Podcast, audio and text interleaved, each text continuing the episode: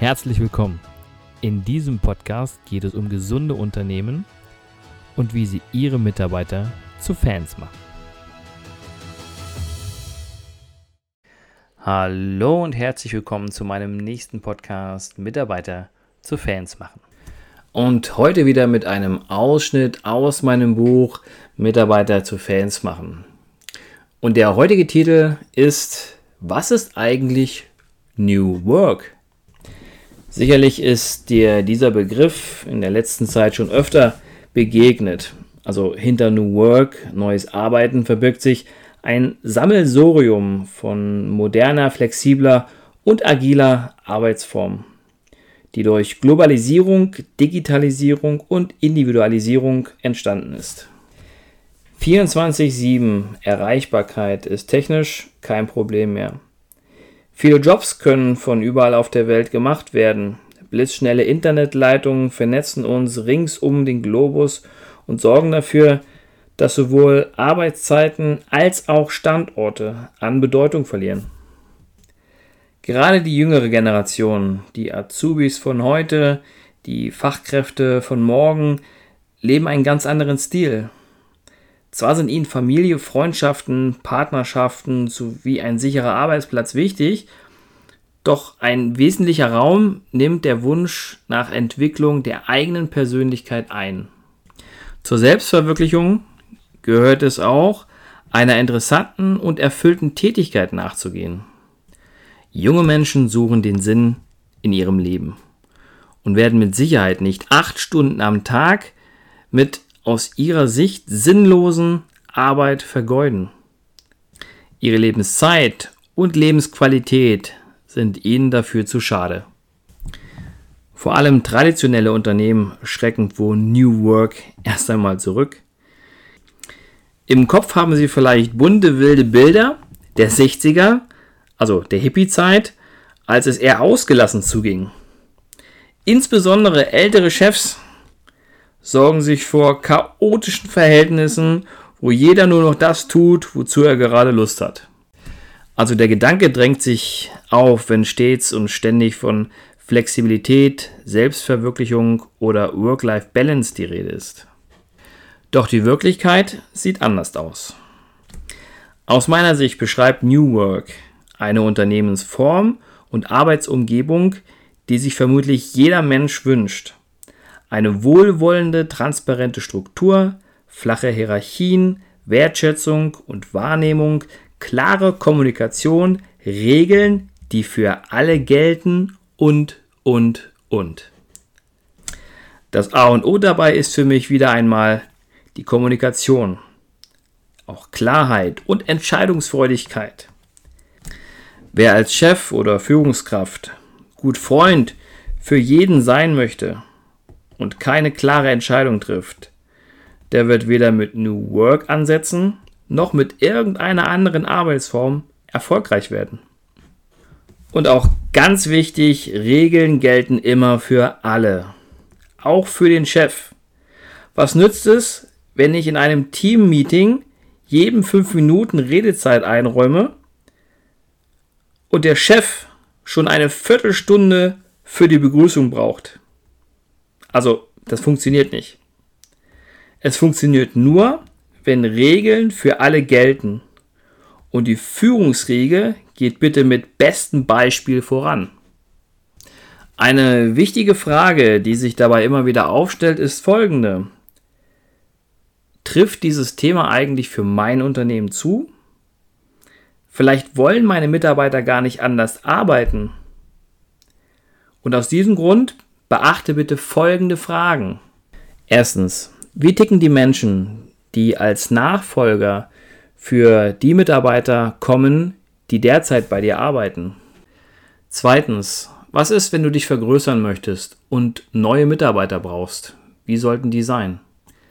Drittens, wie aktiv sind deine Mitarbeiter? Also wie viel Eigeninitiative zeigen sie? Viertens, hast du schon dein volles Potenzial deines Unternehmens ausgeschöpft? Und fünftens, soll dein Unternehmen auch nach deiner Zeit weitergeführt werden?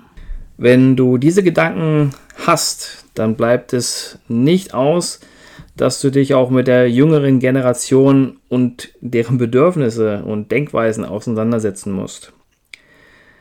Bereite dich rechtzeitig darauf vor und äh, schaffe ein Arbeitsumfeld für die Zukunft. Auch dafür steht New Work. Ich persönlich bin überzeugt, dass viele Unternehmen über neue Variationen der Zusammenarbeit ihr Potenzial deutlich besser ausschöpfen können. Was bedeutet es nun, wenn du es mit Menschen zu tun hast, denen ihre persönliche Entwicklung besonders wichtig ist? Gib ihnen Aufgaben, die zu ihnen passen und an denen sie wachsen können. Hör zu, wenn sie etwas zu sagen haben. Nimm sie ernst. Wobei du das mit allen Mitarbeitern tun solltest, wenn du Fans generieren möchtest. Wie arbeiten eigentlich Menschen, die sich verwirklichen möchten? Wenn sie den passenden Job haben, dann arbeiten sie engagiert und motiviert. Sie sind umsichtig, haben ein Auge für potenzielle Verbesserungen. Sie identifizieren sich mit ihrem Job, reden gern und gut darüber und schauen auch nicht genau auf die Uhr, wenn es mal länger dauert.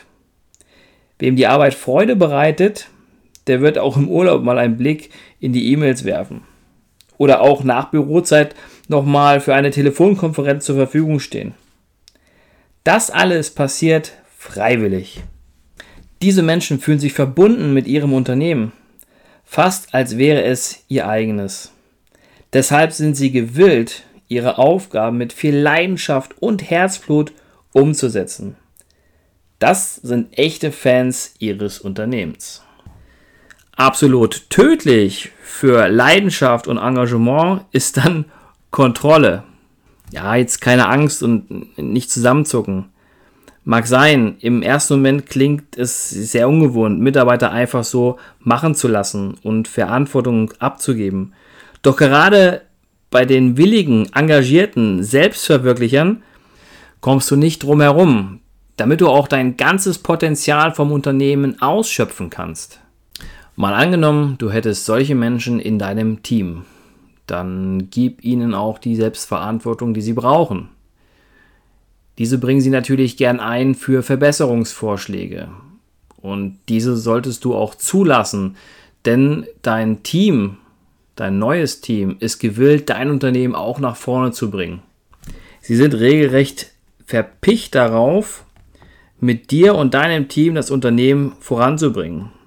Sofern du diese Mitarbeiter nicht durch unbedachtes Handeln und unnötige Restriktion einschränkst, kannst du dich auf echtes Ideenpotenzial freuen.